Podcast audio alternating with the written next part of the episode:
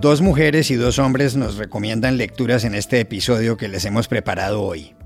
Nuestras invitadas son la escritora española Irene Vallejo y la novelista colombiana Melba Escobar. También llamamos a dos escritores, el mexicano Jorge Volpi y el argentino Martín Caparrós. Hola, bienvenidos a El Washington Post. Soy Juan Carlos Iragorri, desde Madrid. Soy Dori Toribio, desde Washington, D.C. Soy Jorge Espinosa, desde Bogotá. Es miércoles 25 de agosto y esto es algo que usted debería saber hoy.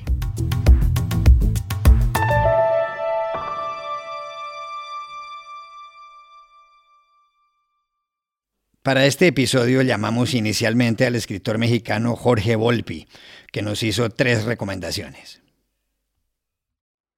En el caso de literatura escrita en español, La hija única de la escritora mexicana Guadalupe Nettel. Una pequeña novela fascinante, esperanzadora y al mismo tiempo terrible, sobre una madre y una hija particulares que frente a todos los desafíos optan por sobrevivir. En segundo lugar, en el campo de la literatura internacional, Apeirogon, del escritor Colum McCann. Un libro sobre el conflicto entre Israel y Palestina, un libro que trata sobre las vidas de un israelí y un palestino que ambos perdieron a sus hijas en este conflicto y que suman su esfuerzo en favor de la paz. El libro, una obra fragmentaria en mil eh, pequeños capítulos que va desplegando toda la historia de ellos y toda la historia del conflicto entre Israel y Palestina, es también un gran alegato a favor de la paz. Y en tercer lugar, recomendarles la antología que publicamos en la Universidad Nacional Autónoma de México el año pasado, Vindictas, hecha por Socorro Venegas y Juan Casamayor, eh, coeditor en Páginas de Espuma, eh, y que rescata a algunas de las mejores cuentistas en lengua española del siglo XX, injustamente olvidadas precisamente por su condición de ser mujeres, y que nos permiten ver de nuevo que quizás no hemos entendido bien el canon del cuento en español en el siglo XX, en donde algunas obras maestras estaban siendo injustamente olvidadas. Tres lecturas que recomendarles, tres lecturas que a mí me marcaron profundamente. Para hablar de buenos libros este 2021, también contactamos en España a la escritora Irene Vallejo. Entre los libros que me han acompañado en estos últimos meses, me impactó Una violencia indómita del reconocido historiador español Julián Casanova. Es un ensayo que explora los largos tentáculos de la violencia brutal del siglo XX, una violencia que aún sigue latente en nuestro mundo y que además eh, nos lo explica.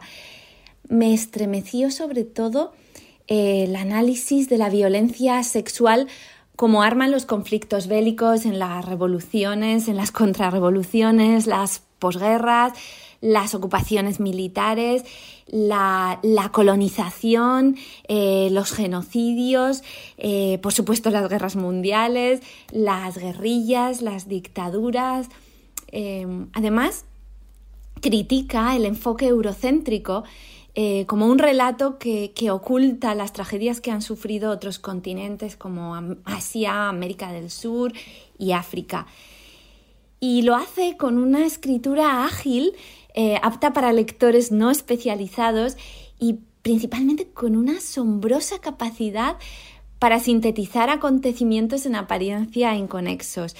Eh, creo que una violencia indómita es una invitación a contemplar las cicatrices del siglo pasado con una mirada más, más universal, más consciente, diría como, como una ruta para comprender los mimbres eh, de los que estamos tejiendo el presente. Y lo que una violencia indómita aborda desde el territorio del ensayo se transforma en una eh, narrativa estremecedora en volver la vista atrás del colombiano Juan Gabriel Vázquez. Es la saga de la familia Cabrera, eh, una, historia real a través de varias décadas que va transitando desde la Guerra Civil Española eh, la China de la Revolución Cultural hasta la guerrilla colombiana. Y es em, realmente un relato desasosegante, yo lo llamaría novela documento, que nos acerca y de verdad nos acerca. Piel, mirada, emociones, algunos de los epicentros de la historia cercana, de la historia próxima, los campos de batalla calientes de la Guerra Fría. Y me dejó huella eh, la ambición de la novela, eh, sobre todo sus descripciones tan vívidas, y me interesó el punto de vista, porque lo habitual es utilizar la denominación fanático siempre para el prójimo, pero en esta novela se disecciona desde el interior de los personajes cómo funciona el engranaje del radicalismo. Em, estoy convencida de que eh, con este libro Juan Gabriel Vázquez ha escrito una de esas novelas que ayudan a comprender mejor el mundo de ayer y el de hoy. Y quiero destacar también la novela El tercer país de la venezolana Karina Sainz Borgo, con ese imaginario suyo eh, a la vez mitológico y actual. Las protagonistas de esta historia son dos mujeres, dos antígonas contemporáneas que se empeñan contra viento y marea en enterrar a los muertos más desamparados, más pobres de un país que está sufriendo las sacudidas de una letal epidemia. Y la verdad es que alberga páginas bellísimas sobre ese dolor de no poder dar sepultura a los muertos, de no poder dedicarles esa, esa imprescindible reparación simbólica, esa afirmación de la memoria. Y por ese motivo, eh, yo realmente leyéndola he sentido que me hablaba sobre el presente de esta pandemia a través de atmósferas legendarias, esos personajes nítidos de Karina y el suspense de la trama, ese suspense incesante. Con el fin de saber qué ha leído en estos meses el periodista y escritor argentino Martín Caparrós, lo buscamos en Madrid. No soy un gran lector de novedades. Siempre pienso que mis lecturas no deberían ser guiadas por los caprichos de los editores o del mercado. Así que a veces leo cosas que llevan siglos publicadas o algunos años y, otras veces no. En estos meses creo que el libro que me dio más placer fue uno de Steven Johnson, un divulgador norteamericano, que se llama How We, Got to Now. Es, es, una explicación llena de historias de cómo los hombres van inventando cosas una tras otra y cómo cada una te lleva a una siguiente, cada una más inesperada quizás que la anterior. Es muy fascinante. Pero bueno, también me gustó mucho en un registro muy distinto el Lost Children Archive de, de Valeria Luiselli, una mexicana que vive desde hace años en Estados Unidos, eh, una, mujer eh, ultrajantemente joven y que escribió con, este libro una, novela excelente sobre la migración y la frontera y los desastres del amor deshecho. Y, después me doy gustos para, para, que fuera puro placer. Por ejemplo, la, releí Las ciudades invisibles de Italo Calvino. Yo creo que hay pocos libros que me den tanta envidia, tantas ganas de haberlo escrito yo. Por supuesto, sí, soy perfectamente incapaz. Y aún así no me rindo. Finalmente consultamos en Bogotá a la novelista colombiana Melba Escobar.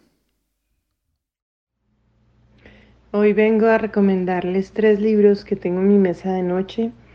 Uno es Odorama, Historia Cultural del Olor, es de Federico Cuxo y es eh, realmente fascinante preguntarse uno a qué olía el antiguo Egipto, las polis griegas, o cómo apestaba París, Londres o Nueva York en el pasado.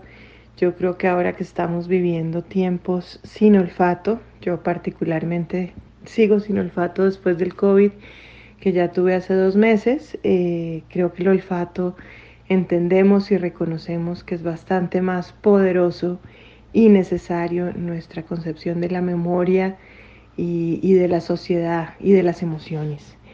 Em, Luego quiero recomendarles a Rebeca Solnit, yo he sido buena lectora de ella, la disfruto muchísimo, libros como Una historia de caminar, Esperanza en la oscuridad o Una guía sobre el arte de perderse, de esta californiana maravillosa que navega entre recuerdos, antropología, filosofía, diario íntimo, memorias, en fin, es, realmente exquisito sin tener ningún anhelo de erudición, eh, solo el gozo de la pluma y de la lucidez. Su último libro por Lumen es Recuerdos de mi inexistencia y vale completamente la pena. El último que vengo a recomendar, eh, pero por supuesto no el menos importante, es Gabo y Mercedes, una despedida de Rodrigo García Barcha, el hijo cineasta de esta pareja extraordinaria que si bien todos entendemos o, conocemos lo que ha sido García Márquez para la historia de no solo de la literatura, sino de la imaginación, de la fantasía y, de los milagros, eh, nos sorprenderemos aún más al conocer la historia íntima de esta familia de cuatro, el club de cuatro, como lo dice Rodrigo, eh, refiriéndose a su padre, a su madre, a su hermano, y a él mismo, ¿no? Em, es bellísimo, es un testimonio de vida, eh, de la intimidad de una pareja que, está lleno de, detalles simbólicos muy potentes, mm, de mucha ternura y, de mucha verdad. Y vale completamente la pena también esta hermosa memoria de García Márquez y su esposa Mercedes Barcha.